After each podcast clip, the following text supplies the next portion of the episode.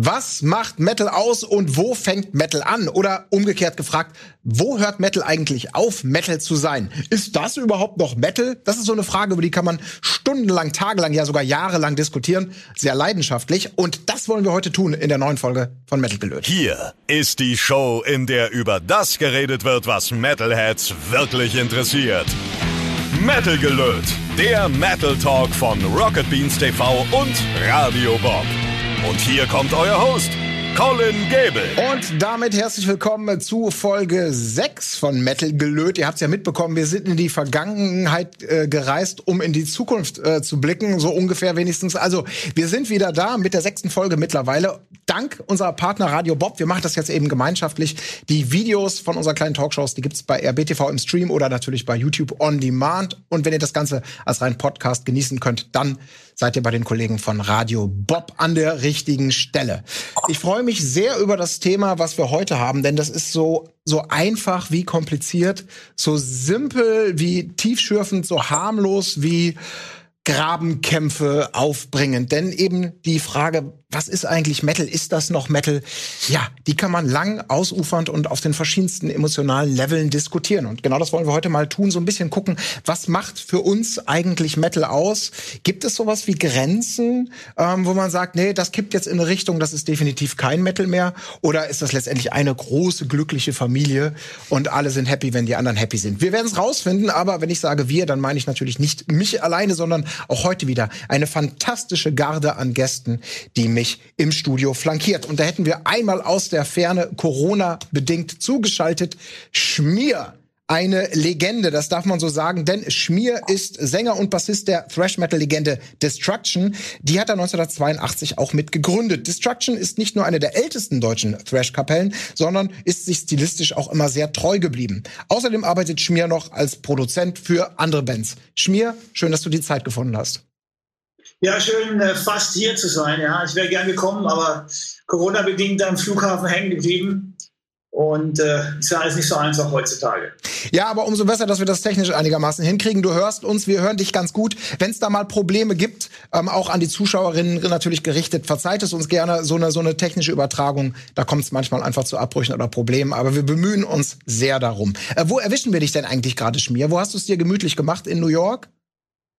Fast in New York im äh, Markgräflerland in Südbaden. Ja, ich war gestern in der Schweiz und äh, wollte rausfliegen und haben sie mich nicht gelassen und hätte zehn Tage in Quarantäne gemusst und so weiter. Und äh, ja, der, der PCR-Test ging auch nicht mehr am Flughafen, da muss man fünf Stunden warten drauf und dann war die Sache gegessen leider. Jetzt bin ich halt hier in der schönen Heimat.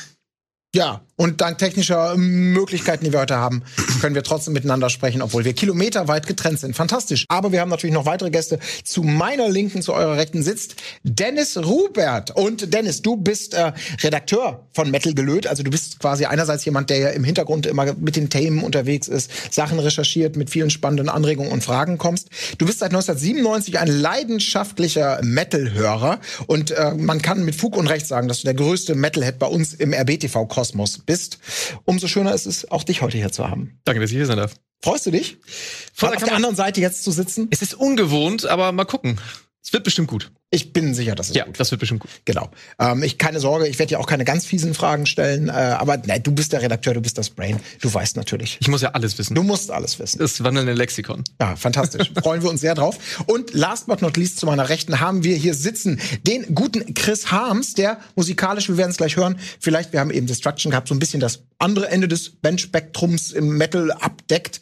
Aber da gibt's natürlich viele Enden, also damit sind wir quasi schon halb in der Diskussion. Aber noch ein paar Worte mehr zu dir. Chris, du bist Sänger und Gitarrist bei Lord of the Lost. Die hast du 2007 mitgegründet. Du wohnst in St. Pauli hier quasi direkt um die Ecke. Aber du bist eben auch Produzent und Songwriter, arbeitest hier in den Chameleon Studios und hast da auch Bands und Musiker jedweder Couleur. Richtig. Also mein Leben ist äh, musikalisch sehr bunt, so wie ich auch äh, inwendig bunt ticke musikalisch. Also da sind wir schon mitten in der Diskussion, da äh, möchte ich gerade noch gar nicht so weit ausschweifen. Und ähm, das ist für mich auch tatsächlich das Spannende. Also ich würde mich sowohl geschmacklich als auch von meiner Profession her als äh, Generalisten bezeichnen. Ich kann nichts wirklich gut dafür, vieles so ein bisschen und äh, verstehe dafür auch vieles äh, ein bisschen. Und äh, das alles zusammen macht mich dann eben stark, dass ich eben nicht nur das eine Feld beackern kann, sondern eben viele Felder beackern kann. Und äh, auch innerhalb von Lord of the Lost, weil wo du gerade sagst, wir beackern vielleicht die eine andere Außengrenze, das tun wir auch innerhalb unseres eigenen Genres, welches auch immer das sei, auch. Da sind wir genauso viel vielseitig unterwegs. Auch hier mal direkt die Follow-up-Frage an dich gestellt ist nur ein ganz kleiner Auszug. Du hast schon gesagt, ja, auch ihr wollt euch auch immer mal wieder neu erfinden und verschiedene Dinge einfach ausprobieren, weil es einfach das ja auch spannend und interessant wahrscheinlich macht als Künstler. Wie repräsentativ ist das so für euer Schaffen bei Lord of the Lost? Ich fand das sehr schön, was Schmier gerade gesagt hat äh, zu dem Destruction Song, dass das eben Destruction 2019 repräsentiert. Hier ist es Lord of Lost 2021, weil äh, unser neues Album wirklich wie alle anderen Alben zuvor ganz anders klingt. Etwas, was ich früher schon unglaublich gemocht habe, wenn äh, andere Musiker Musiker in, bei jedem Album anders geklungen haben, anders aussahen und du anhand eines Songs erkennen konntest, das ist diese Phase der Band, das liebe ich sehr. Deshalb ist das sehr repräsentativ für jetzt, aber sicherlich nicht für unser gesamtes Schaffen. Ja. Okay, da kann man sich ja dann auch einfach weiter informieren. Wir wollen unsere kleine Fragestunde heute mal mit einer. Was, ja. was äh, wie, wie seht ihr eure Genre, euer Genre? Was ähm, ist das genau Gothic oder Neue Deutsche Härte oder wo steht, wo steht, wo steht ihr? Da stellst du genau eine Frage, die ich nie beantworten konnte. Und ich, ich weiß nicht, ob ich sie jemals beantworten kann. Das machen dann immer irgendwie Redakteure. Da würde ich dann vielleicht äh, später mal Dennis fragen. Ähm, um vielleicht ganz kurz auf äh, Gothic oder NDH einzugehen. Äh, genau genommen, wenn man es historisch betrachtet, ist es keins von beiden. Gothic ist eigentlich etwas, was in den 80ern aus der neuen deutschen Todeskunst entstand. Und jeder echte Gothic-Vertreter würde sagen, das ist wir sind der absolute Verrat an Gothic. Äh, und neue deutsche Härte sind wir schon mal deshalb nicht, weil wir gar nicht auf Deutsch singen. Deshalb, äh, wir haben sicherlich rein stilistisch vom Feeling her aus beiden irgendwas mit drin. Für mich ist es super schwer. Für mich, ich bewege mich irgendwie mit dieser Band zwischen Rock, Metal und Pop und alles ist immer ein bisschen düster. Deshalb bin ich eigentlich recht happy damit zu sagen, es ist irgendwo Dark, Rock, Slash, Metal und vieles andere. Wie, wie nennen euch die Journalisten dann? Die müssen ja mal alles kategorisieren. Das ist ja, Su ja. Su super, super unterschiedlich. Also es, manchmal ist es dann auf einmal Gothic Metal, äh, manchmal ist es dann Hard Rock, was ich haarsträubend finde, wo ich denke, wir sind doch nicht Hard Rock, überhaupt nicht. Äh, für andere ist es dann einfach Heavy Metal, wo ich denke, was für ein Quatsch. Also das ist ja kein klassischer Heavy Metal. Also es ist so, also diese Genrebezeichnung von jo Journalisten ist genauso vielseitig. Ich weiß es nicht. Vielleicht ich können wir es heute mal klären. Ich kann hier vielleicht kurz aushelfen, denn laut Wikipedia-Eintrag ja. uh. macht ihr Dark Rock. Ja, aber guck mal, da sind wir wieder. Wir haben vorhin schon privat kurz über Wikipedia ge gesprochen. Wenn ich an Dark Rock denke, dann denke ich an, an Bands wie Him. Das ist für mich so einer der, der ganz wichtigen Bestandteile des Dark Rock. Und ja, auch davon haben wir Elemente. Aber es ist nicht nur Dark Rock. Mhm. Aber okay, Wikipedia ist sowieso Quatsch. Also ich, ich habe teilweise schon versucht, Wikipedia-Einträge ändern zu lassen aufgrund Sachen, die ja, einfach ja. falsch waren und, und das, ich, ich durfte es nicht, weil ja. mir die Quelle fehlt, wo ich sagte, Leute, ich bin die Quelle. Ja, aber wir sind ja tatsächlich an dieser Stelle dann auch, auch schon wirklich mitten im Thema drin. Und das ist ja, glaube ich, so ein, das ist so ein Klassiker zwischen Künstlern und, und, und vielleicht auch Fans oder vor allem Berichterstattern. Ne? Also Redakteure und so, die wollen Genreschubladen aufmachen, die wollen klare Bezeichnungen haben, vielleicht um ein Produkt einordnen zu können, um es bestmöglich beschreiben äh, oder wie auch immer äh, ja, ja einfach unterbringen können. Und Künstler tun sich immer sehr gerne damit schwer.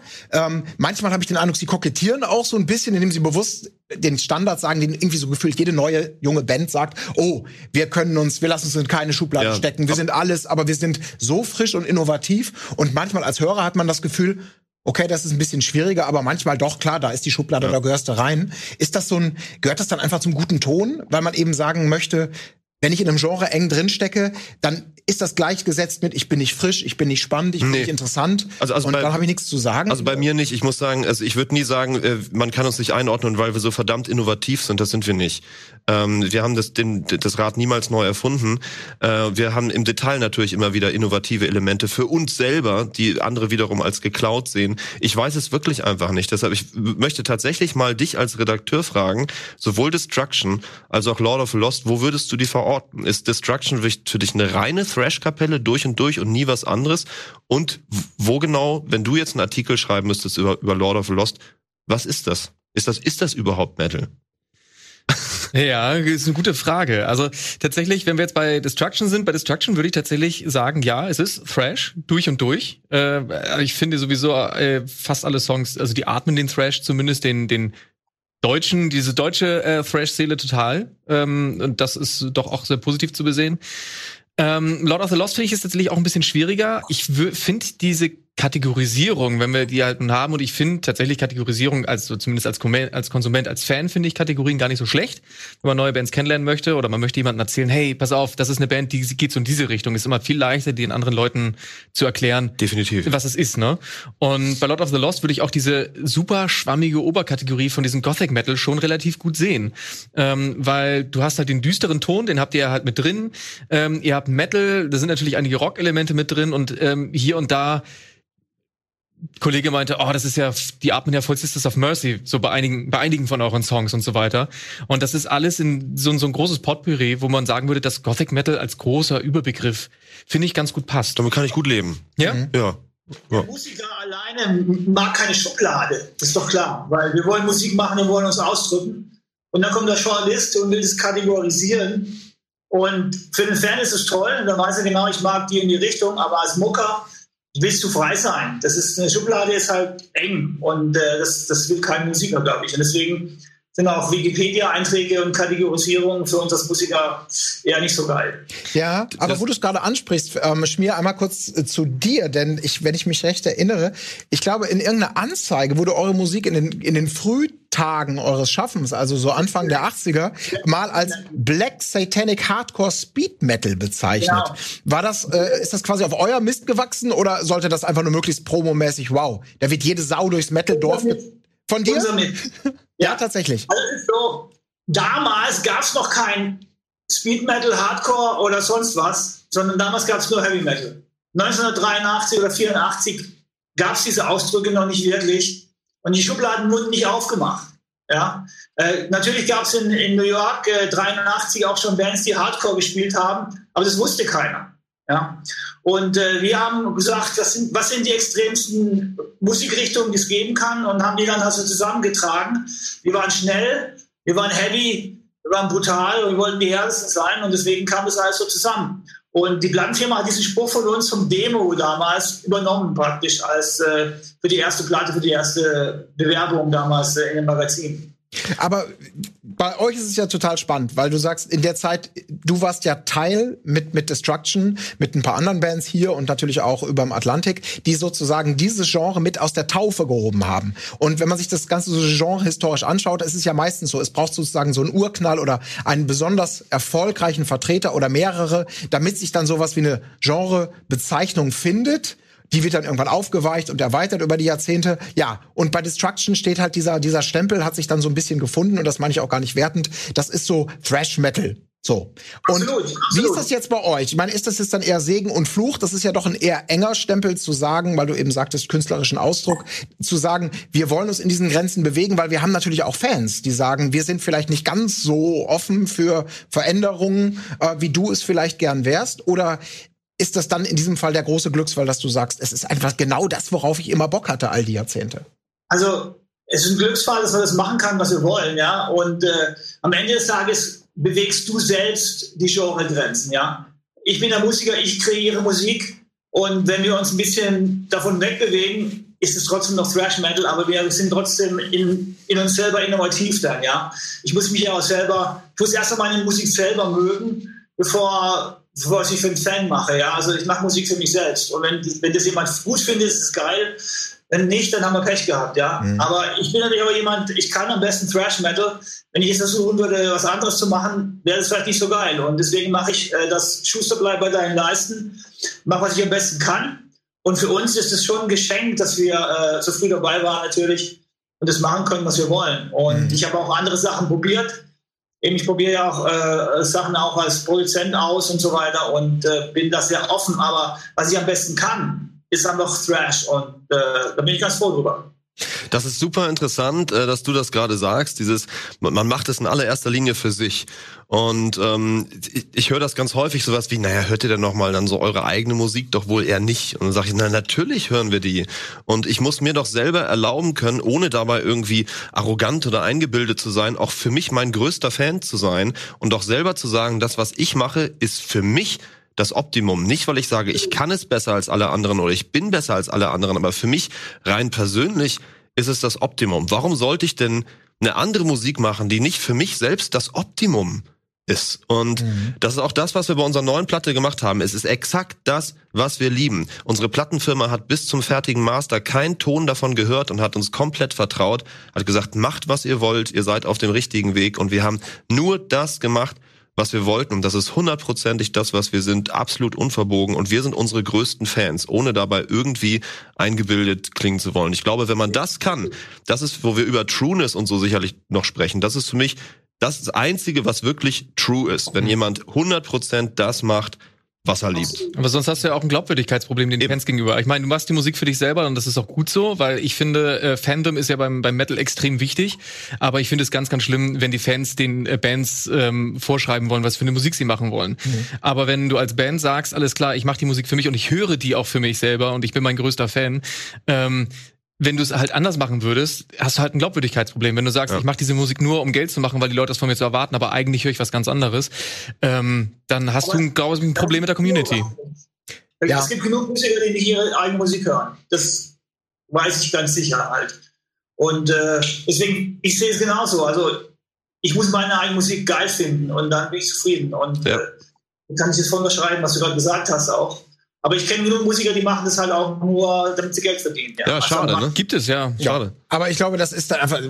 Lass uns, äh, lass uns ein bisschen zum Thema zurückzogen. Nämlich, es geht ja um Metal. Es ist ja. klar, es ist immer gut, glaube ich, als Künstler die Möglichkeit zu haben, sich so auszudrücken, wie man möchte. Aber wenn man natürlich sagt, man ist auch eine Band, die, die bewusst, ob jetzt weil es wirtschaftlich gut ist oder weil man sagt, das ist genau der künstlerische Ausdruck. Wenn man sagt, ich möchte halt Metal machen, dann muss ich das Ganze ja irgendwie auch abgrenzen zu anderen Genres. Und deswegen fangen wir doch direkt mal mit dem mit des Pudels Kern an. Schmier, vielleicht einmal an dich gestellt die Frage: Was ist denn für dich Metal? Also gibt es da für dich Elemente, Instrumente, Sachen, wo du sagst, äh, vielleicht so eine simple Checkliste, wenn das, das und das drin ist, dann ist das für mich Metal. Und natürlich ergänzt um die Frage: das, das und das, da wird schon schwierig und hier ist definitiv eine eindeutige Grenze. Kann man das so leicht zusammenfassen? Also früher war das mal einfacher natürlich. Ja, früher hat man gesagt, äh lange Haare, Kutte, Gitarre und äh, Pounding Drums und dann haben wir einen Metal, Metal Song. Aber heutzutage gibt es ja so viele Genres und hat sich so viel verändert, dass Metal ja auch so extrem äh, ja, weit gestrickt ist jetzt, ja. Und äh, aber ich würde schon sagen, für mich, für Metal braucht man auf jeden Fall eine Gitarre, eine verzerrte Klampe, ist schon ganz schön wichtig. Und, äh, und dann sind die Metal-Genres wirklich echt extrem weit auseinander. Das heißt, äh, wir haben ja auch diesen Schlager-Metal, ja, also Sabaton zum Beispiel.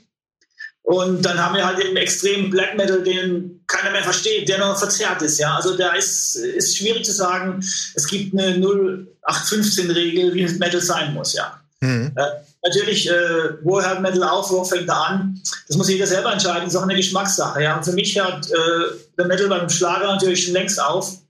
Äh, ich äh, bin mit Riffs groß geworden. Für mich bedeutet Metal auch Riffs, ja, also Tonabfolgen, die verrückt nacheinander kombiniert werden. Und äh, moderne Musik, auch moderner Metal wird eben nicht mehr so komponiert, sondern wird auf harmonischen Gitarrenabläufen äh, harmon äh, harmonisiert, so wie ein Schlager auch komponiert wird. Und das ist der Unterschied von Metal eigentlich für mich. Das Metal scheißt auf äh, schöne Melodien und komponiert Songs nach Riffs und darauf singt dann der Sänger. Und äh, das haben so ein bisschen Manowar eingeführt damals, dass man halt äh, praktisch auf einer schönen Akkordabfolge dann Songs komponiert und gar kein Riff mehr da ist. Und dann wird es für mich eben auch nicht mehr so richtig Metal, ja. Das, mhm. Das ist interessant, weil, weil dann sind wir mit Lord of Lost, bis auf wenige Ausnahmen, wo wir mal einen riffbasierten Song haben, nach der Definition wären wir zum Beispiel kein Metal.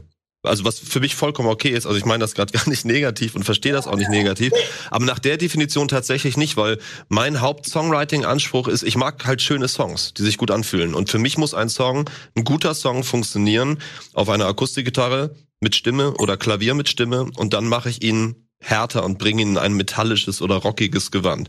Das wäre nach der Definition dann zum Beispiel kein, kein Metal. Und Dann, ja, dann, kann ich verstehen. Also, Eben, ihr komponiert auf Harmoniebasis äh, mit Akkorden und schreibt so die Songs, ja. Genau. Aber so haben wir keine, Genau. so haben wir keine Metal-Songs geschrieben halt früher, sondern Metal-Songs haben immer auf dem Riff basiert und daraufhin wurde dann halt der, Drum, äh, der, der Gesang drüber gemacht. Und deswegen waren die Songs ja eben auch nicht so kommerziell, ja. Mhm. Äh, wenn man halt eine vernünftige Akkordauflösung äh, präsentiert, kann man natürlich auch eine schöne Melodie drüber singen. Das ist äh, auch natürlich dann die einfache Lösung. Äh, gibt es diesen Fünf-Chord-Song, ich weiß nicht, ob ihr den kennt. Da gibt es eine äh, neuseeländische Band, die hat Musiktheorie in einem äh, Lied erklärt. Und eigentlich sind es immer die gleichen fünf Cho- Chords, die halt einen Song ausmachen, ja. Und äh, so komponiert auch der moderne Komponist. Und so ist eben aber für mich kein Metal halt, ja. Weil Metal ist für mich eben riffbasierend. Und natürlich gibt es auch die Subgenres, äh, eben mit Bands, die eben sowas machen wie Sabaton und so weiter. Äh, ähm, das ist auch okay für mich, aber ist halt nicht meine Art von Heavy Metal Gedanke. Das finde ich sehr interessant, gerade dieses Riff-basierte, weil das deckt sich so ein bisschen so mit meiner persönlichen Wahrnehmung manchmal, wenn man, wenn man gerade so im Radio zum Beispiel auch mal das hört, was Metal ist und auf den ersten Eindruck denkst du, boah, das ist aber ganz schön hart, was heute im Radio gespielt wird, weil halt so ein, Sänger sehr energetisch oder auch verzerrt irgendwie so mal singt, weil das Schlagzeug unmäßig ballert, aber die Gitarren, die, ich glaube, da sind wir uns schon alle einig, dass verzerrte Gitarren natürlich so eine der Hauptzutaten äh, des Genres sind, die sind irgendwie so ein mit offenen Akkorden geschraddelter Teppich im Hintergrund total zurückgemischt. Es wirkt total polterig, aber es wirkt trotzdem durch diesen Mix und durch dieses undefinierte, was weniger Riff sind als einfach eben so Harmoniefolgen, so als ob das tatsächlich auch Oma Erna hören kann. Und da habe ich manchmal den Eindruck, um noch den Gedanken weiterzubringen, weil ihr eben, ihr nanntet es eben der, der Weg zum Schlager, wenn man dann teilweise bei Sachen so, ähm, ja, Subway to Sally vielleicht oder so, so bestimmte Musikrichtungen, die dann auch gerne mit dem Mittelalterlichen, mit dem Schunkelhaften so ein bisschen kombinieren. Wenn man da dann teilweise noch, oder auch Sabaton, wenn man die Gitarren rausnehmen würde, dann würde man, kühne These, irgendwo ja auch vielleicht bei Santiano oder so landen. Ganz schnell. Weil das ja, ist dann nicht definitiv. so weit weg, ne? Das sind Das, dann so. hast, das hast du bei vielen. Ja, ne? Definitiv. Ist auch natürlich, äh, der wird ja viel Dur verwendet halt, ja. In dieser Musikrichtung ist, ist sehr viel Dur, äh, gerade im Mittelalter und so. Und das macht halt dieses Humpa, Humpa, Ja. also und so weiter. Und das ist halt im Metal eigentlich nicht so oft. Ja, also wir haben ganz wenige Sachen mit Dur, mache ich auch mal hier und da. Aber im Allgemeinen äh, ist da eher alles ein bisschen traurig. Und, Hat, äh, hattest du hattest du schon mal Songwriting-Momente, wo du was geschrieben hast und du fandst das zwar sehr schön alles und dann hast du gesagt, das ist der aber zu schön. Du, Ja, musst, du, du musst es kaputter machen, damit es deinem Anspruch an zum Beispiel etwas, was ein Destruction-Song sein muss, gerecht wird. Ja, das gibt's schon mal. Dass äh, dann sage, das passt vielleicht nicht zu Destruction. Auf der anderen Seite habe ich ja auf der neuen Platte gerade, wir schreiben gerade, sehr viele Einflüsse von meiner Jugend drin, also so Thin Lizzy und so Kram versteckt halt Geil. in den Melodien. Ähm, das äh, ein Kumpel von mir hat gesagt, äh, wenn ich teilweise die Songs langsam drehe, klingt wie Judas Priest. Das ist halt auch so. Wir haben dahinter, hinterher vielleicht noch so eine verminderte Tonleiter drin, damit es ein bisschen schräg klingt.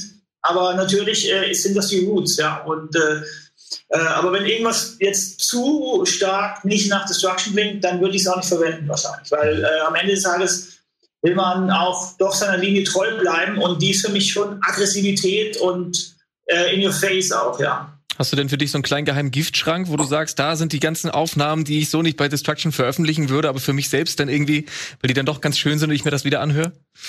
Ja, ich habe ja auch so ein bisschen andere Sachen gemacht. Eben. Ich habe ja ähm, mit Headhunter und Panzer zum Beispiel zwei Heavy Metal Projekte gemacht auch. Da, da, wo- da war alles erlaubt praktisch. Da durfte man wirklich auch äh, Manowar-mäßige Akkorderfolgen machen und äh, hat sich auch gut angefühlt, so eine kleine Befreiung musikalisch. Mhm. Aber auch, was ich am besten kann, ist einfach auch Thrash schreiben halt. Das ist so. Mhm. Aber vielleicht, um die Frage auch noch mal ein bisschen weiterzugeben. Ähm, wir haben jetzt ein, ein paar Einblicke schon bekommen, Schmier, mit dir unter anderem. Wir haben über, über Gitarren geredet, so als einen, einen gemeinen Pol, den, den wir alle so sehen als was Wichtiges. Ähm, Chris, wie ist denn das bei dir? Hast du für dich irgendwie noch andere Komponenten, jetzt unabhängig natürlich auch von dem, was du selber machst, auch beim Hören, wo du dann für dich eindeutig feststellst, yo, das, das ist noch Metal-Familie, das aber gar nicht mehr? Ich glaube, muss ich ganz kurz drei Minuten Sendezeit in Anspruch nehmen. Also ich habe. Guck mal, die Werbung ähm, haben, so viel Zeit haben wir noch. Genau. Kommt. Also über die vielen Jahre, die sich Metal verändert hat, irgendwann mal aus Ende 70er, Anfang 80er, was dort alles hinzugekommen ist, wie sich das verändert hat, wie breit dieses Feld ist. Ab wo ist der Punkt, wo irgendwann jetzt jemand sagt, in dieser ganzen Veränderung, ab jetzt ist es kein Metal mehr. Ja, diese Diskussion gab es ständig, alle paar Jahre. Denk mal dran, als Korn kam zum Beispiel. Auf einmal ist es Teil des Kosmos. Am Anfang ging das gar nicht, die mit ihren Trainingshosen und ihren komischen Riffs und den siebenseitigen Gitarren. Jetzt spielen sie alle so tief. Und ähm, ich frage mich dann so, ab wo ist der Zeitpunkt, wo man sagt, das darf jetzt kein Metal mehr sein? Jetzt ist, jetzt ist, jetzt ist gut, jetzt ist der Schrank zu. Wenn ich mir diese ganzen Zutaten anschaue, muss ich mich fragen, waren Lord of Lost, meine Band, jemals Metal? Dann muss ich mich fragen, ist es wichtig, ob Lord of Lost jemals Metal waren? Und dann muss ich darüber hinaus fragen, ist es generell wichtig? Für die Sendung hier gerade ja, weil es ein interessantes Thema ist. Aber es ist generell wichtig, ob etwas Metal ist. Und ich stoße da teilweise an so Grenzen äh, aus einem ganz einfachen Grund. Wir reden hier über eine Szene, die glücklicherweise in der Lage ist, ähm, gemeinsam gegen äh, Unterdrückung äh, von Minderheiten, gegen Oppression jeglicher Art zu kämpfen, sich dafür stark macht. Jede zweite Metalband glücklicherweise holt die Regenbogenflagge raus, äh, macht irgendwelche Black Lives Matter Posts und so weiter und machen sich stark äh, gegen Rechtsextremismus etc. Aber auf der anderen Seite muss ich mir teilweise von den gleichen Leuten, also ohne Witz, von den gleichen Kollegen anhören, ja, das, was du mit Lord of Lost machst, ist ja aber irgendwie auch nicht so richtig, richtig Metal genug. Also was, was, was soll das heißen? Also sei so schwul, wie du sein möchtest, hab die Hautfarbe, die du haben möchtest, möchtest, aber wenn du dabei nicht genug Metal bist, dann ist das scheiße, dann gehörst du nicht zu uns. Und das finde ich so schwierig. Das, um das mal ganz kurz ernst zu beantworten. Um zurück zu der eigentlichen Frage zu kommen, ich muss mit Schmier dort äh, übereinstimmen. Für mich ist in erster Linie hieß Metal früher immer lange Haare, harte Gitarren und vor allen Dingen Double Bass. So, so das habe ich dann erstmal dachte ich, Jeden Song besser. Genau, Double Bass, ganz wichtig. So und dann auf einmal keine Ahnung, äh, Disbelief gehört, oh, das ist aber langsam. Ist das noch Metal? Wo ist die Double Bass? Die macht so wenig, ja. Und äh, noch dummigere Sachen. Also ich kann es dir tatsächlich heute nicht mehr wirklich sagen anhand von Elementen. Für mich ist es maßgeblich ein Gefühl. Also es ist so wie, man, macht irgendwie seine Augen zu, hört sich das an und überlegt sich, wenn ich es denn definieren muss, was ich eigentlich zum Glück für mich nie muss und auch nicht möchte, aber wenn ich es muss, mache ich die Augen zu, höre mir das an und frage mich, fühlt sich das nach, nach Metal an oder eher nach Rock oder eher in diese Richtung? So ein bisschen wie man Farben wahrnimmt oder Geschmäcker, die auch häufig immer irgendwie diffus sind und sehr persönlich. Und deshalb ist es zum einen so interessant, dass ich hier sitze, weil ich vielleicht hier total falsch bin. Vielleicht macht das eine andere auf der anderen Seite bunter. Ich kann es gar nicht wirklich definieren. Ich glaube, das ist ja auch total schwer, aber gerade beim Metal, weil wir haben jetzt ein paar Sachen ge genannt. Diese, vielleicht so eine, so eine gewisse rebellische Ader oftmals von Fans und vielleicht auch von Musikern, so ein bisschen gegen das System zu revoltieren. Darf ich da ganz kurz unterbrechen? Genau, das ist eben so eine Sache. Also Metal ist für mich, das wollte ich noch sagen, genau, ein Aufbegehren gegen das Establishment. Wie kannst du dagegen noch aufbewehren, wenn Metal inzwischen das Establishment ist? Ist es das Genau. heute noch? Also Ja, du- zum du Teil, heute- ja. Willst du heute noch damit aufbegehren? Also ist, ich sagen wir Ja, mal so. eben, ja, eben ja, eben ja Ja, nicht mehr. genau. Also Metal ist so ein großer Teil des Establishments. Ist es inzwischen schon wieder aufbegehren, wenn man versucht, nicht mehr richtig Metal zu sein, ist man dann wieder Metal? Ja, ich sag, worauf ich hinaus will, ist eigentlich tatsächlich ähm, dieses, natürlich kann man sagen, es ist alles offen. Wir haben ja schon ein paar Punkte genannt, die eindeutig aber auch in so eine gewisse Abgrenzung schielen. Und natürlich hat man manchmal den Eindruck, den vielen Metal-Fans, also durch die Kutten, durch die Aufnäher, durch die, durch die Bilder, durch das, äh, die Monster, also diese klassischen, ikonischen oder auch Stereotypen äh, Designs, mit denen da gearbeitet wird, im allerweitesten Sinne, dass es da natürlich schon ganz schön wichtig ist, eine gewisse Abgrenzung zu machen von was auch immer. Das hat für mich eher was Kultiges, weißt du? Also so, es ist so auch, auch was Spielerisches. Also für mich hat dieses Spielen, wenn, wenn ich mir das so anschaue, und ich weiß, da trete ich vielleicht gerade irgendjemand mit in die Eier, der, der, der das er als Religion sieht. Aber für mich ist dieses ganze, dieses ganze Kuttentum mit den Aufnähern, das ist für mich eine ein, ein spielerisches Element, was ich sehr, sehr, sehr positiv finde, aber niemals wichtiger als das Leben irgendwie. Und ähm, ja, ein kultureller Aspekt, Mhm. dem, dem ich mich spaßeshalber genauso wie ich auch gucke. Ich meine, ich sitze ja hier auch nicht zufällig und habe jetzt hier den Goldschmuck. Das denke ich mir vorher auch irgendwie aus. Das ist irgendwie heute meine Kutte. So ist für mich aber auch dieser Lifestyle niemals wichtiger als als die Basis eigentlich.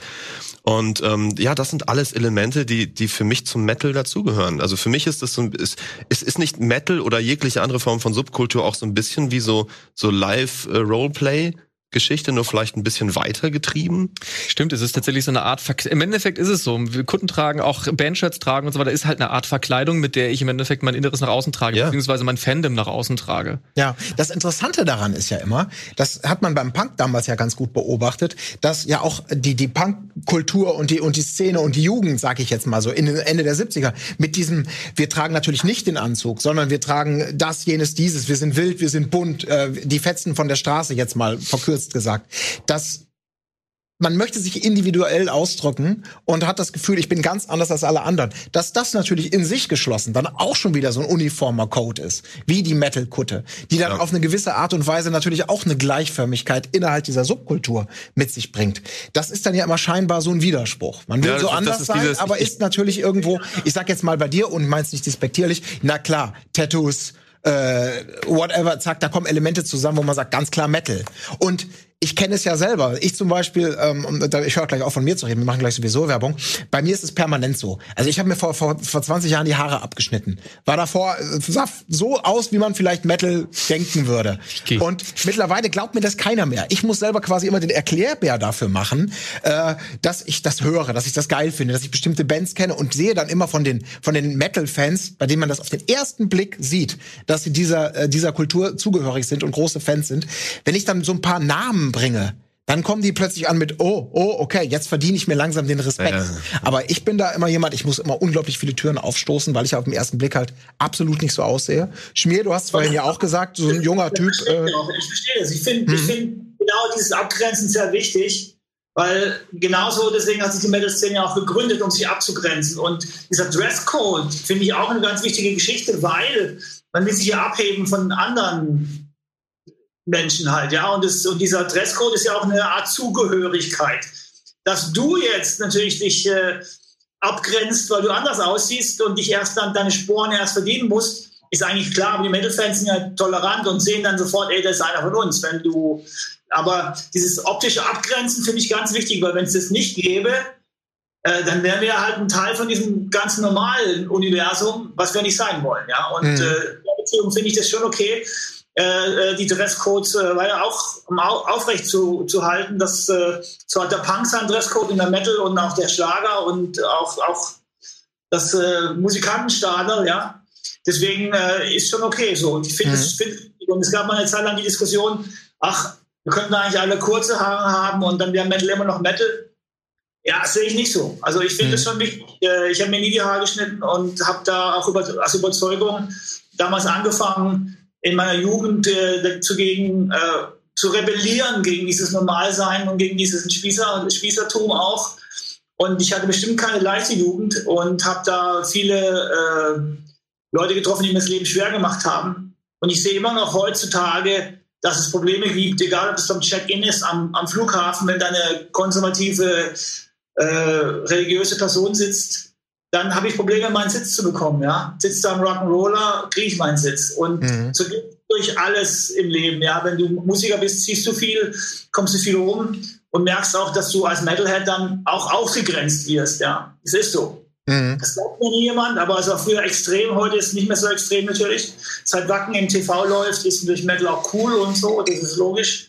Aber in, am Ende des Tages finde ich, ist es schon wichtig, dass man diese Dresscodes auch weiter pflegt. Darüber wollen wir gleich noch ein bisschen mehr reden. Wir machen mal kurz eine Werbepause, schnaufen kurz durch, machen eine kleine Notwasserung. Wir sehen uns gleich wieder mit äh, dem nächsten Teil unserer kleinen Diskussionsrunde zum Thema Ist das noch Metal? Und damit herzlich willkommen zurück zu unserer kleinen Plauderstunde. Äh, Schmier, du hast gerade ähm, sehr, sehr Spannendes natürlich auch angesprochen, was auch so ein bisschen in der, äh, in, in, in der Zeit dann natürlich auch liegt. Ähm, selber so ein bisschen in die, die Vergangenheit dazu gestartet bist, dieses Rebellieren, sich abgrenzen wollen und sagst auch, das ist dir auch heute noch wichtig. Ähm, und du spürst heute im Alltag halt auch noch so gewisse Abgrenzungssituationen eben, dass das schon mal vorkommt, dass man ein bisschen schief angeguckt wird vielleicht. Aber es ist es natürlich so, in der Zeit, in der ihr begonnen habt, ähm, oder auch viele, viele Jahre danach, da war Metal natürlich so etwas von, von Nischengenre, was immer mehr gewachsen ist, was sich verändert hat, etc. pp. Die Szene heute sieht natürlich so aus, dass ein Festival wie Wacken beispielsweise enorm erfolgreich ist, ähm, ein, eine, eine Monsterveranstaltung ist und da aber auch Menschen hinkommen, die vielleicht damals genau wie du Kutte, lange Haare getragen haben, aber heute äh, mit kurzen Haaren und Sohnemann und Töchterlein im Gepäck da sind. Ähm, das ist, ist natürlich einerseits total schön. Ähm, atmet das denn für dich dann immer noch so diesen Grundgedanken von Metal? Ist das für dich gut vereinbar mit dem, wie du dieses Rebellische, das Abgrenzen irgendwie siehst? Nein, also natürlich ist es genial, man äh, Familien sieht, die äh, auf, auf Metal-Shows gehen, sehe ich auch öfters mal bei uns. Und ähm, ist toll, wenn man das weitergibt, natürlich die Rockkultur an die Kids. Ist kein Muss, aber ich finde jetzt auch nicht, dass äh, wenn jemand keine Haare hat, äh, keine langen Haare hat, kann er trotzdem Metal sein, natürlich, ist ja gar keine Frage. Aber äh, ich finde trotzdem schon unsere, unsere Uniformierung und, und gewisse Sachen halt, finde ich einfach geil an Metal. Ja, das macht auch den Metal aus. Auch wenn andere drüber lachen, ist mir scheißegal. Ja, das ist äh, unser Weg und äh, das war es immer. Und ich habe äh, immer zu meiner Mutter gesagt, äh, du wirst es nicht verstehen, was ich mache. Ja, und äh, sie hat immer gesagt, ja, oh, diese Totenköpfe und diese laute Musik. Aber sie hat mich immer supportet, weil sie an mich geglaubt hat auch. Und äh, der Moment, wenn, wenn normale Leute meine Musik gut finden, dann ist meine Musik auch nicht, nicht mehr Metal wahrscheinlich. Ja, dann ist sie Mainstream. Da möchte ich, da, da möchte ich unbedingt eine, sorry, eine Anekdote erzählen, äh, wo du sagst, deine Mutter. Da möchte ich was über meine Mutter erzählen. Weil natürlich hatte meine Mutter das auch erstmal schwer, als ich als Teenager angefangen habe, irgendwie in der Schulzeit mit Nagellack und Schminken und großer Marilyn Manson-Fan und alles war irgendwie auf einmal komisch und so. Und jetzt ist es tatsächlich so, dass ich meine Mutter dabei sehe, wie sie beim Hund ausgehen im Park ist schon ein paar Jahre her, aber anderen äh, Gassi-Gehern erklärt, dass das, was ihr so macht, nein, das ist kein reiner Gothic. Das hat er auch Einflüsse aus dem und dem. Und Heavy Metal ist das auch nicht, weil das darf man jetzt nicht verwechseln mit den Anfängen des Heavy Metal. Die haben ganz woanders ihre Wurzeln, bla bla bla. Meine Mutter ist 77. Und ähm, die, meine Eltern kommen zu jeder Show, die irgendwie in der Nähe von Hamburg ist. Die kommen auch nach Wacken, die kommen zu Mera Luna. Die stehen da und ähm, das ist total herrlich zu sehen, wenn du über diesen Support sprichst, dass du sagst, sie hat dich immer supportet. Und ich glaube, das ist einer der wunderbarsten Sachen, die einem passieren kann, gerade wenn man irgendwie anders aussieht und sich irgendwie abgrenzt. Und auch ich jemand bin, der im Alltag damit von früh auf zu kämpfen hatte, weil ich es mir so ausgesucht habe, anders auszusehen. Wenn man diesen Support hat, ich wollte das nur noch mal dringend unterstreichen. Ja.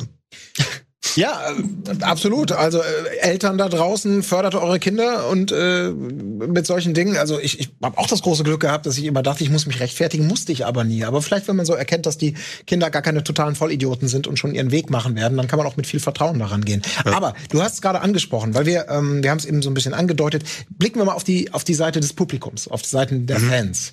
Ähm, wie hetero oder homogen ist denn euer Publikum?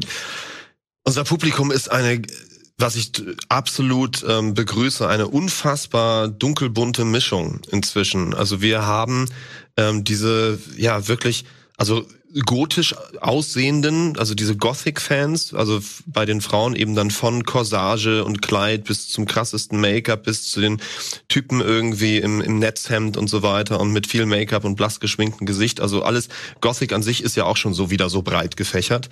Dann haben wir wirklich die Metaller, wir haben dort Kuttenträger, wir haben irgendwie so ein, so ein Normalo-Rock-Publikum. Ich höre gern mal härtere Gitarren. Wir haben auch Muddy da ja, die eigentlich eher so Revolverheld hört und ähm, also wirklich alles dazwischen. Und dadurch, dass wir eben inzwischen auch immer mal wieder ein Album zwischendrin machen mit Orchester, also so Unplugged-Geschichten, kommen dann eben auch ganze Familien, da kommen auch Oma und Opa mit. Und ähm, wir haben wirklich diese krasse Bewegung im, im Moshpit vorne. Wir sind eine Band, die wirklich auch ein Moshpit hat und die eher Gothics, die stehen dann aber eher so ein bisschen drumrum, weil mit Corsage geht das schwer und das Make-up verfließt dann auch. Und dahinter kommen dann die Familien. Mhm. Und das ist etwas, was ich total begrüße, weil es letztendlich die Vielseitigkeit, die für mich persönlich rein geschmacklich und auch innerhalb unseres Band-Genre Tums wichtig ist, ähm, auch so widerspiegelt. Mhm. Und ähm, bis auf wenige Auseinandersetzungen durch Volltrunkene ja. funktioniert das auch immer wunderbar. Ja diese Offenheit und das ich liebe das. Wie, wie ist das bei dir, Schmier? Vielleicht auch einmal das geistige Auge in dein, in euer, wenn es sowas gibt, typisches Publikum werfen. Ist das ähnlich vielseitig oder? Ja, das ist eigentlich sehr, sehr ähnlich bei ihm auch jetzt. Ja. Also bei uns gibt es vorne auch den Moshpit natürlich. Äh, die fanatischen Fans, vor allem die Jungen, sind meistens vorne. Äh, auch gerade Moshpit ist auch eher was für jüngere Leute, ja, die äh, ein bisschen weiter hinten kommen dann die Destruction-Fans der ersten Stunde oft. Ja. Die sind dann so in meinem Alter, schon über 50 vielleicht auch mit ihren Kindern da und mit ihrer Frau und äh, gucken sich das hinten mit dem Bierchen an, ja. Und die, äh, die Thrash Metal Szene ist auch eine junge Szene eigentlich. Also wir haben viele Fans so zwischen 15 und 25 auch, ja. Und äh, die macht vorne halt einfach ein äh, bisschen Party und hinten stehen die Fans, die dann eben so in die Jahre gekommen sind und das Konzert genießen wollen, ja. Das ist auch schon äh, ein wildes Zusammentreffen von Generationen vor allem. Und das macht mich auch so ein bisschen stolz, ja, dass ich sehe, dass äh, wir haben es geschafft, immer noch junge Fans zu haben. Das ist bei vielen Metal-Bands nicht so. Die sind so alle über 40 oder 50. Ähm, und, aber wir haben es auch noch eben so, so viel Verbundenheit zum Publikum, dass die, die Leute in meinem Alter dann auch noch auf die Konzerte kommen und die Shows angucken und ihre Familie mitbringen und eben vielleicht das Sohnemann auch Metal hört jetzt. Und mhm. äh, das ist das größte Kompliment natürlich, wenn wenn der Sohnemann dann auf YouTube schreibt oder auf Facebook, ey, mein Vater hat mich äh, zu Destruction mitgenommen, seitdem bin ich auch Fan oder sowas, ja. Ja, es ist total schön. Klingt natürlich jetzt nicht nach der krassen Rebellion, aber es ist ja auch super. Das geht ja auch alles, alles wunderbar zusammen. Ich finde das total toll. Ähm, Gerade auch so eine alteingesessene Band, die ja relativ spitz ist, so wie ihr. Ne? Das muss man ja auch an dieser Stelle mal sagen. Ähm, ihr seid vielleicht nicht ganz so offen für, für die Breite wie ihr, weil ihr vielleicht da auch ein bisschen zugänglicher seid, was manche so. musikalischen Elemente angeht. Und das meine ich natürlich nicht wertend, sondern einfach das ist ja in eurer jeweiligen künstlerischen Identität auch äh, mit ähm, natürlich angelegt. Aber Dennis, noch mal kurz zu dir auch die Frage, weil das ist ein wunderbarer Wanderpokal. Mhm. Ähm, wie sieht's bei dir aus? Mit Blick auf die, die Metal-Szene heute, wie sie sich so darstellt, mit all ihren Facetten, Subgenres, Ausprägungen. Ja, wo hört's für dich auf, Metal zu sein? Das ist natürlich großartig. Genau diese Fragen, die man selbst äh, anderen stellen möchte, aber nie selbst gefragt werden möchte. Ähm, ist es total schwierig. Für mich also es, man muss es sowieso, jeder muss es subjektiv für sich selbst bestimmen, das ist ja klar, das haben wir auch schon für, äh, rausgefunden. Ähm, aber für mich persönlich würde ich sagen, Metal hört ähm, auf bei ah, schwierig. Schwierig. Also für mich damals war die Definition als äh, in den frühen 2000ern, Ende 90er, frühe 2000er, als ich angefangen habe für mich Metal zu hören, da habe ich viel Thrash gehört, viel Heavy Metal, viel Power Metal und so weiter und dann kam war aber das gerade die Zeit, wo Korn rauskam, System of a Down, all diese ganze Kram, das war für mich damals überhaupt kein Metal. Total. Würde ich, für mich damals war ich, würde ich sagen, überhaupt nicht. Heute würde ich natürlich sagen, ja, natürlich, das ist auch eine gewisse Spielart. Äh, ja, und heute würde ich, glaube ich, tatsächlich sagen, dass ich A, die Instrumente immer noch wichtig finde, die Kombination der Instrumente, aber auch die nicht unbedingt fix sind die ähm, das Argument der der Idee dahinter des Gefühls finde ich ist schon schon ganz wichtiger Punkt. Gucken wir zum Beispiel mal in diese Synthwave-Bewegung, die vor einigen Jahren aufgekommen ist, dass so dass viel Synthwave-Mucke kam, so 8-Bit und so weiter, sowas, äh, die viele neue Elemente hatten auch. Ähm, und da sind teilweise einige äh, Künstler mit dabei, die sowas von Metal sind, obwohl die gar nicht die Instrumente haben. Also gucken wir sowas an wie Perturbator oder ähm, ähm, Carpenter Brute zum Beispiel, ähm, du hörst die und du spürst einfach, das ist fucking Metal, obwohl da nicht ein Instrument äh, handgemacht irgendwie bei ist, sondern komplett digital. Dementsprechend ähm, ist es, glaube ich, wirklich echt super schwer zu sagen, wo hört's auf und, und wo geht's los. Aber was ist das dann, was für dich diese, diesen, diesen Stempel Metal dann doch draufsetzt? Ist das eine gewisse Aggressivität in der Musik oder? Auch das, das kommt drauf an. Da hast du zum Beispiel, nimmst du diesen, diesen typischen ähm, Fantasy, wir laufen auf unseren Einhörnern und kämpfen Drachen-Metal, der nun wirklich eher fröhlich ist, der episch ist, dann hast du den, ähm, den, den Party-Metal, der ist ja auch in keinster Weise aggressiv. Und dann hast du natürlich dann wiederum äh, die Musik, die wirklich sehr aggressiv ist. Ich glaube, die Aggressivität ist es nicht. Da würde sie sich wirklich definieren, wahrscheinlich durch die Riffs, durch die Musik. Aber ist es nicht der alleinige Punkt? Dann hast du wieder bei anderen Sachen, die halt diese Riffs und diese Musik und Instrumente nicht haben, da ist es dann aber wieder das, das Gefühl, die Spielart mit dabei.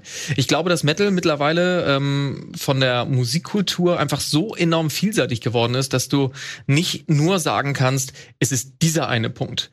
Es sind verschiedene Punkte in Kombination, die man aber auch, glaube ich, separieren kann und trotzdem das Gefühl von Metal haben kann. Ich muss sagen, dass für mich tatsächlich aber ein so ein kleines Drei-Stufen-System da ist vom Härtegrad. Gefühlt würde ich sagen Pop, Rock, Metal. Ja, so, also, also dass etwas für mich Metal ist, ist es immer irgendwie noch ein bisschen härter als Rock. Auch wenn es im Detail vielleicht nicht stimmt, weil wenn du sagst, du hast hier den, den super fröhlichen Drachentöter Speed Metal Song in Dur, der aber na, äh, Ja. da, da ist nichts eigentlich nichts aggressiv, da gibt's viel aggressivere Rockmusik zum Teil, aber so rein vom vom Durchschnitt her hat's für mich so ein Drei-Stufen-System. irgendwie Ja, aber auch da hast du wieder das Problem natürlich, dass du genau in den Grenzen wird's immer so schwammig, wo du sagen kannst, ah, würde ich Klatsch jetzt eher bei Hardrock einrechnen oder sind die dann doch irgendwie schon ein bisschen in, in die Metal-Art, je nachdem, was für ein Album man nimmt. Ja. Es ist total schwierig, wenn du natürlich die, die Mittelwerte irgendwie nimmst, wenn man sowas definieren kann und möchte, ähm, dann würde ich diese Einstufung auf jeden Fall auch klarkommen, ne? dass du sagst, du hast die Popmusik, das ist die Populärmusik, die sich dann meistens tatsächlich aus ganz anderen äh, Genres irgendwie kombiniert. Dann hast du die Rockmusik bis hin zum Hardrock und dann hast du irgendwann den Metal. Ähm, und ich glaube, ich finde es immer sehr, sehr schwierig als Konsument. Aus meiner Sicht finde ich es immer sehr schwierig, über Musik zu reden, ohne sie A selbst zu machen und ohne sie zu hören. Und ich, ich glaube, man muss einfach einen Song hören und kann für sich dann sagen, das ist Metal oder nicht. Und da kommen wir zu einem ganz großen Problem, wo, wo ich nochmal ganz kurz den Bogen schließen muss zu den Genres, die wir am Anfang hatten. Wir hatten jetzt gerade für unser neues Album, was im Sommer kommt, mit der Plattenfirma die Diskussion, dass wir gesagt haben, wir müssen für die digitalen Vertriebe drei Hauptgenres oder Hauptsubgenres festlegen, damit man in die entsprechenden Playlists irgendwie kommt. Bei Spotify. Nicht so, guck mir die Genres an, die zur Verfügung stehen und dachte so, fuck, was, was sollen wir denn da machen? Äh, Und dann haben wir gesagt, ja, wir würden jetzt mal vorschlagen, dass wir euch da vielleicht mal bei Black Metal mit reinpacken, dann kommt in die Playlist. Ich so, ey, das könnt ihr nicht machen. So, das ist so, das ist so, das beleidigt jeden Black, Black Metaller. Und das ist es auch nicht. Und nur dann so hinten rum, weil man sich jetzt den Stempel draufdrückt, in so eine Playlist rutschen, das macht man nicht. Und wir haben einfach keine Genres gefunden. Ich war kurz davor zu sagen, lass uns ganz andere Sachen nehmen. R&B, Urban und Classic. Einfach nur um, um gucken, einfach nur passiert, um, ja. um, um denen zu sagen. Ja. Wollten sie natürlich nicht, weil geht auf der anderen Seite natürlich Geld verloren und die Arbeit der Plattenfirma ist nun mal das Geld verdienen mit Mhm. der Musik. So, also haben wir uns dann auf irgendwas festgelegt. Ich weiß nicht mehr, was es war. Aber das ist richtig scheiße, weil die Mhm. Subgenres das gar nicht zur Verfügung stellen, was du eigentlich gern hättest. Nee, deswegen, also ich, also wir merken das ja auch, das ist ist ja, ist ja so ein Witz einfach, dass du sagst, jede Band erfindet ein neues Subgenre. Äh, Gerade im Metal-Bereich ist es ja einfach irgendwie so, ne? Ähm, und äh, es definiert zwar oft ganz gut, was für, ein, was für eine Art Musik diese Band macht, aber ich glaube, dass man tatsächlich, wenn man halt die Genres hat, einfach in Oberbegriffen bleiben sollte, damit auch die Band ähm, mehr Spielraum hat, sich zu entfalten und auch besser eingeordnet werden kann. Weil wenn, das ist genau dieser Punkt. Du hast ein Genre, jetzt musst du auch noch drei Subgenre finden. Ja. A, ähm, hast du entweder dein Subgenre gefunden, Und du dann musst bist du nicht in die anderen drin. Genau, du, also du kannst es nicht nicht ankreuzen. Genau. Und oder äh, B, du bist einfach äh, dann so gefangen in diesem Subgenre, dass du keine Möglichkeit hast, irgendwas anderes zu machen.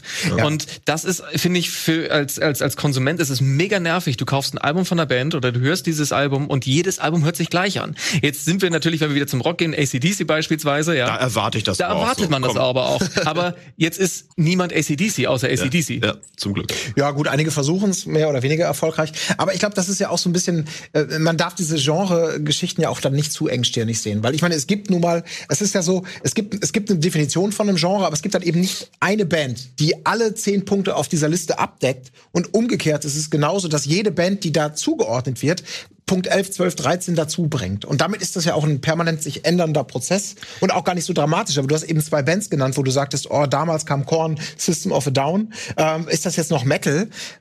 Historisch betrachtet wird die Antwort dann einfach irgendwann gegeben und dann sind sich alle einig. Ich hatte nämlich letztens eine Liste gesehen, irgendwie im englischsprachigen Metal Hammer. Ich glaube, von letztem Jahr war die. Das war ein offenes Voting, die 20 wichtigsten US-Metal-Bands. Und da waren System of a Down und Korn unter anderem drin. Und So weit oben ja, sogar. das wurde dann einfach so entschieden. Aber auch nicht von irgendwelchen Theoretikern, sondern wirklich von allen Leuten, die sich da beteiligt hatten. Da gab es dann quasi keine Grenzen. Die Bezeichnung Mehrheit kommt ja auch immer erst damit- hinterher eigentlich. Genau. Ja. Es Ja, ist, dann- ist, ja keiner auf, ja. ist ja keiner aufgewacht hat, hat, hat gesagt, heute beginnt die Spätromantik, sondern es kommt ja dann. Es sei Das ist ein sehr guter Vergleich tatsächlich mit der, mit der. Kunsthistorie, ne? Ja. Ja. Genau, aber damals eben bei Destruction, ihr habt es ja bewusst, ihr habt dieses, oder das wurde dann genommen, dieses fünfteilige, diese fünfteilige Bezeichnung von eurer Musik. Weil es, es kann ja eben auch hilfreich sein. Ich wir meine, hatten wir auch diese fünfteilige Bezeichnung, obwohl eine vierteilige. Wir hatten am Anfang aus Spaß gesagt, wir machen Pussy Wedding Goth Rock. Und das hat dann auch irgendwer mal, wo, weil wir haben gedacht, wir müssen irgendwas mit Mädels machen, das ist irgendwie lustig so. Und das blieb, ja. blieb dann auch irgendwie hängen, ähnlich wie das bei Destruction. Ja. ja. So, wir machen mal ganz kurz noch mal eine Durchlaufpause, denn wir haben natürlich dank unserer fantastischen Partner bei Radio Bob mit der Nina eine eine ähm, Moderatorin, die ähm, da im, im Radio am Start ist und immer uns unterstützt mit fantastischen Underground-Tipps die man so vielleicht wirklich noch nicht auf dem Schirm hat. Und ich bin gespannt. Nina hat heute wieder was, was ausgegraben, was nicht jeder kennt. Und deswegen schauen wir mal rein, was sie heute bei Reingelötet mitgebracht hat.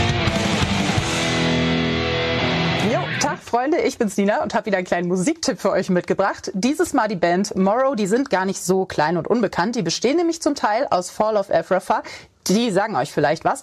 Ich finde aber, die sind noch zu wenig gehört. Vor allem das tolle Album Fellow, das ist schon ein bisschen älter, von 2017 ist das. Da stimmt einfach alles. Sogar die Albencover machen richtig Bock. Die könnte man sich direkt an die Wand hängen. Sänger Alex macht die auch selber. Der Mann platzt vor lauter Kreativität. Ich meine, bei Fall of Africa haben sie ja einfach ihre ganzen Alben und Texte um Watership Down, den Roman, also unten am Fluss, äh, hat sich darum alles gedreht. Und äh, das war mir aber ein bisschen zu deprimiert. Deswegen freue ich mich. Bei Morrow geht's ein bisschen ufter, ufter mäßig nach vorne, bisschen ohne diese ganzen Emo-Parts, aber trotzdem sphärisch gut. Das erste Album Covenant of Teeth auch sehr gut, aber zum Reinkommen empfehle ich euch, wie gesagt, Fellow. Ich hoffe, da kommt bald mal was Neues. Das Album hat auch nur fünf Songs, solltet ihr also schnell durch sein. Gebt euch das auf jeden Fall und viel Spaß beim Reinlöten. Ja, vielen Dank, liebe Nina. Ähm, und da direkt mal die Frage an euch. Morrow, ich gebe es zu, ich habe es vorher nicht gekannt. Wie sieht's bei euch aus? Kenne ich nicht, aber ist ein beiger Pulli noch Metal? Ja, ich glaube, das Logo, das drauf, das sah doch schon sehr Metal. ich ich kenne die Band tatsächlich auch nicht, nein. Aber ich, ich jetzt möchte ich es gerne mal hören. Ja, ja. ja von der Beschreibung, mir, äh, Morrow, sagt dir das was? War, war das isländischer Black Metal mit äh, Badegesang, oder? Ja, das Witzige daran ist, wenn man, ich finde es gerade die Cover sieht, wir können jetzt leider hier nicht reinhören, das ist rechtemäßig natürlich nicht so einfach hierzulande. Ähm, wenn man die Cover sieht, da denkst du schon sofort, also was wir gerade gesehen haben, auch in dem Einspieler, ja, das ist doch ganz klar, der vom Schriftzug, Volle den, Kalle, den, ja. man sieht ein Skelett, eindeutig ist, da muss Metal drin sein. Äh, und wir hatten das schon mal bei dem, bei dem Thema, ähm, dass, dass wenn du schon sozusagen ich sag jetzt mal, kokettierst oder bestimmte Bilder auch evozierst, indem du sagst, wir haben so ein verschnörkeltes Logo. Wir haben so diese typischen Symbole, Totenkopf, Dämonen oder was auch immer, wo man so sagt, das sieht schon nach Metal aus. Da hatten wir in unserer Coverbesprechung mal so den, den Punkt, dass es ja auch ein gewisses Versprechen ist, dass man dann und damit auch sagt, ich muss ja auch vielleicht was liefern. Die Leute erwarten jetzt Metal und wenn ich jetzt einfach sage, das sieht so aus wie Metal, aber ist was völlig anderes, isländischer Wahlgesang ohne verzerrte Gitarren oder irgendwelche Aggressionen, dass man sich dann potenziell ja auch verarscht vorkommen kann. Ist das sowas, wo man als Künstler dann sagen würde, oh ja, das ist wichtig? Oder ist mir doch scheißegal? Äh, mein Ausdruck legitimiert das alles. Auch die möglichen Fehlkäufe. Also ich glaube, ähm, die Frage ist, ähm, ist es dann vielleicht gerade mit Absicht wieder Kunst, weil es dann irgendwie doch anders aussieht. Also zum Beispiel, es gibt so eine, ähm, vielleicht ein komischer Vergleich, aber es gibt so eine Marke, die äh, Orangen im Supermarkt rausbringt, aber dies, das Logo, wo diese Orangen drin sind, sieht aus wie Waschmittel. Da bin ich immer verwirrt. Das ist genau das Gleiche. Ist dann irgendwie nicht das drin, was du erwartest. Wenn man das jetzt mal bei Musik bewusst machen würde, musst du natürlich damit rechnen, dass jemand vor den Kopf stößt. Aber ich fände ehrlich mal ganz interessant, mal so ein Hip-Hop-Urban-Album irgendwie zu haben mit einem richtig krassen Metal-Cover. Mal gucken, was passiert. Vielleicht ist es rein marketingtechnisch total bescheuert und man sollte es auch lassen. Aber ich gebe dir damit recht, es ist für mich ein Versprechen insofern, weil ich noch aus der Zeit komme, glücklicherweise, wo ich in Hamburg bei WOM stehe, ja, CD, laden und durch die Dinger durchgehe und natürlich bin ich schon mal grundsätzlich in irgendeinem Genre unterwegs, aber innerhalb des Genres sehe ich anhand der Cover eigentlich schon so ein bisschen, was mich erwartet. Und meistens wird man ja nicht enttäuscht irgendwie. Also du möchtest ja im Endeffekt auch, dass die Leute, die deine Musik mögen, auch deine Musik hören. Ja, klar. Und wenn du jetzt irgendwie ein ganz anderes Cover machen würdest, das würde nach einem Rave-Album aussehen oder sowas, wo du vielleicht irgendwie nicht, wo die, die Leute nicht sind, die eure Musik hören, dann wäre das ja auch schade, denn wenn die Leute nicht an eure Musik kämen, wahrscheinlich würdet ihr neue Leute erreichen, aber eure Fans erreicht ihr dann ja höchstwahrscheinlich nicht mit. Aber ich fände ehrlich gesagt mal richtig, richtig witzig. Mhm. Also ich fände mal witzig, das zu machen. Wie ist es denn bei Destruction Schmier? Ähm, ist das äh, tatsächlich auch äh, euch immer irgendwie wichtig gewesen bei dem Gesamtkonzept, äh, bei dem Kunstprodukt, äh, neues Album, dass da dann das Artwork auch zum Inhalt, so wie ihr es meinetwegen fühlt oder rübergeben wollt, dann auch passt? Oder? Ja, natürlich, ja. Also wir sind ja auch groß geworden mit, äh, mit äh, musste die Platten damals noch nach Cover kaufen. Da gab es ja keine Möglichkeit, überhaupt irgendwo im Internet was zu hören. Äh, da wir haben da immer nur nach Cover gekauft. Und deswegen finde ich so eine Cover-Geschichte ist schon äh, das Image der Band und auch äh, eine ganz wichtige Anleitung, was hinterher auf der Musik, äh, für Musik auf der CD drauf ist oder in, auf der Schallplatte.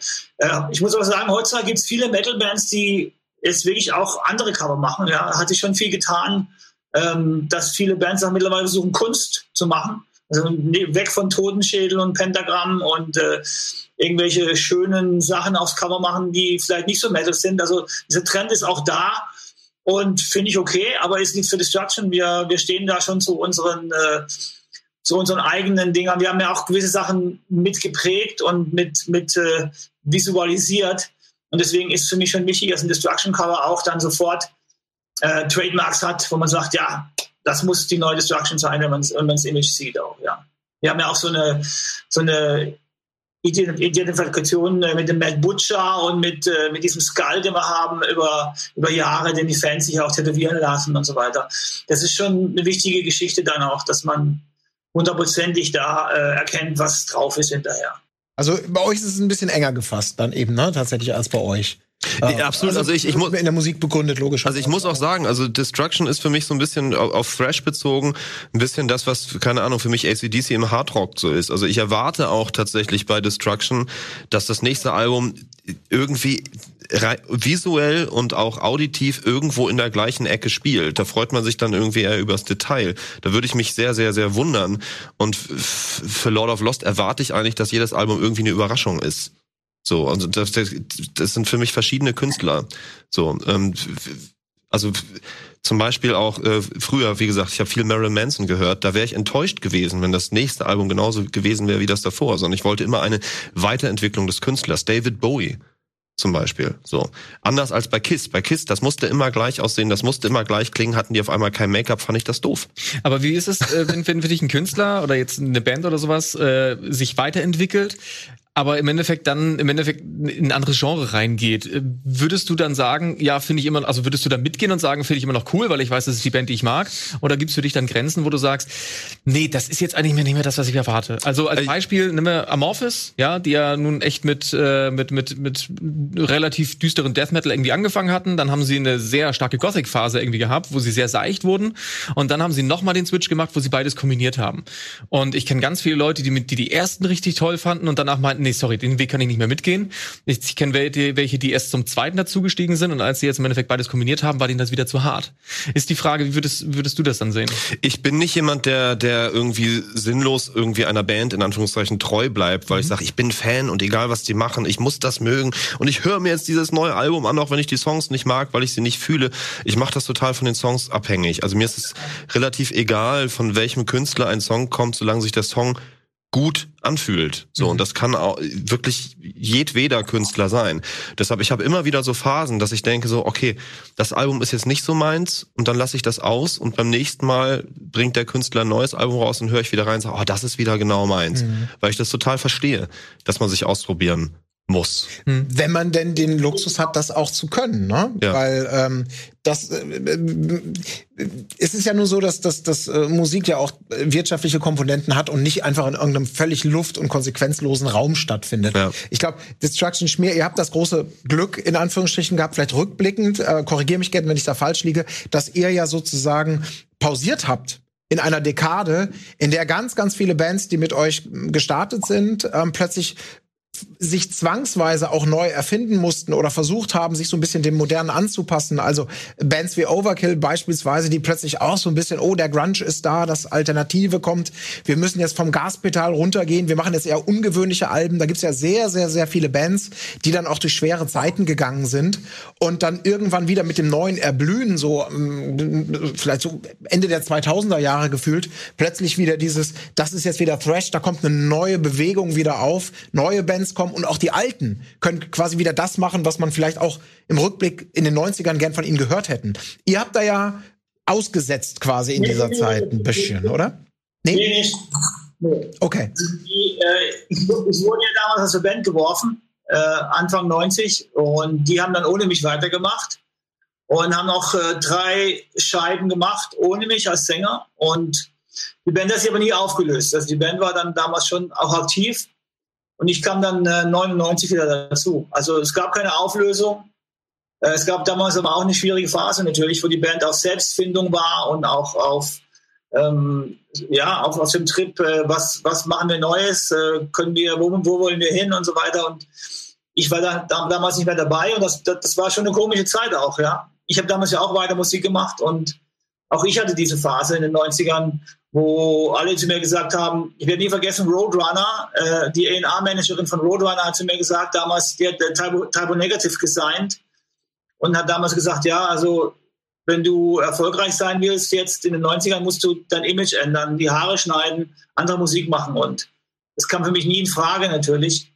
Aber äh, die 90er waren schwierig, aber wir haben wirklich auch äh, diese die Phase durchlitten und durch auch mit viel Problemen äh, in den 90ern. Ich glaube, das ging vielen Bands gleich damals, auch, auch weil die große Techno-Szene damals alles aufgefressen hat. Die Leute haben sich damals die Haare geschnitten und Pillen gefressen. Ja, ist so. Also viele meiner Kumpels, die Metalheads waren, äh, haben damals aufgehört, Metal zu hören. Die hören jetzt vielleicht wieder Metal, ja, aber damals in den 90ern war das mal eine Zeit lang auch so ein bisschen verpönt, die, so Metal, so, ist doch alt, das will doch keiner mehr. Genau die Zeit, wo ich angefangen habe, das zu hören und alle haben den ganzen anderen Kram gehört und ich war wo wir wieder bei der Rebellion sind, ne? Der, der Außenseiter vielleicht als einziger, der den ganzen Kram Ich kam aber auch so spät rein. Also ja. ich habe auch erst so Anfang der 2000er richtig angefangen Metal zu hören. Ich bin so mit mit so Pop-Sachen aufgewachsen. Mhm. Also Roxette war so meine erste Band, wo ich so richtig doll Fan von war. Und dann ging es so los, so über in Mitte der 90er so über Rammstein und dann ging es so über Manson und Nine Inch Nails und auf einmal war so alle haben immer Metallica gehört, aber irgendwie fand ich es immer irgendwie doof, weil alle haben das gehört. Also bei mir war das mhm. Aufbegehren tatsächlich, alle haben Metallica gehört. Und ich war aber so der ganzen Roses-Typ, eher so rockig. Und dann habe ich auf einmal gemerkt, oh, das ist geil. Mhm. So, und dann habe ich angefangen, Metal zu hören. Dann kamen auch diese ganzen New Metal-Sachen, auch System of a Down mhm. und so und ähm, Crossover-Sachen wie Limp Bizkit, die ich ja. für mich auch irgendwie im Metal verortet habe nach wie vor. Und dann ging das los. Und ich habe mich dann erst hintenrum tatsächlich in auch in so Thrash-Sachen reingearbeitet. Eine alte Freundin von mir, Sabina Klaassen, Sängerin von Holy Moses und mit einer der ersten Thrash-Bands, eine der ersten Frauen im Metal und vielleicht auch die erste Frau, die gegrowlt hat im Metal. Äh, darüber kam ich dann auf einmal an diese super harten, schnellen Sachen ran. Oder auch äh, Halloween, Keeper of the Seven Keys, äh, Part 2. Ich war 19 Jahre auf der Insel Malta unterwegs, kurz nach dem Abi, vier Wochen lang nur Tauchen, Freiheit, Auto äh, ohne Türen, Sommer, Kassettendeck war kaputt, die Kassette war aber fest drin installiert, zumindest die eine Seite und so kam ich, über sowas kam ich dann auf einmal in Metal rein. Eher so als Unfall. Eigentlich bin ich so mit so Popmucke aufgewachsen. Das ist relativ ähnlich, ja. So. Auch durch Zufall eher. Ja. Ja, also es ist ja auch egal, welchen Weg man nimmt. Hauptsache, man findet das, worauf man da Spaß hat. Und mich freut es natürlich auch für euch, weil ich glaube, das kann man natürlich dann auch sagen an dieser Stelle, ähm, dass es ja auch ein großes Glück ist, ähm, die Chance zu bekommen, auch das zu machen, was man gut kann, was gleichzeitig gut ankommt, was irgendwie funktioniert. Äh, Schmier, du natürlich seit unglaublich vielen, vielen Jahrzehnten mittlerweile. Also toi, toi, toi, dass es genauso weitergeht. Bei euch ganz genauso, dass jede, jede neue Häutung, jede neue Weiterentwicklung ähm, auch von Erfolg und, und äh, gleichzeitig äh, künstlerischer Befriedigung irgendwie geprägt sein möge. Und vor allem, dass man euch dann auch mal wieder auf den Bühnen sehen kann, denn äh, nächstes Jahr mit Iron Maiden hoffentlich dann nächstes endlich. Jahr mit Iron Maiden. Okay, also wenn da nicht Metal draufsteht, so ja. wirklich Heavy Metal, dann bin ich ja gespannt, wie das entsprechend eingelöst wird. Ritterschlag. Ich danke ja. euch sehr. Ich danke euch hier ins Studio, Chris. Danke. Dennis, dass du hier warst. Äh, Schmier, vielen, vielen, vielen Dank.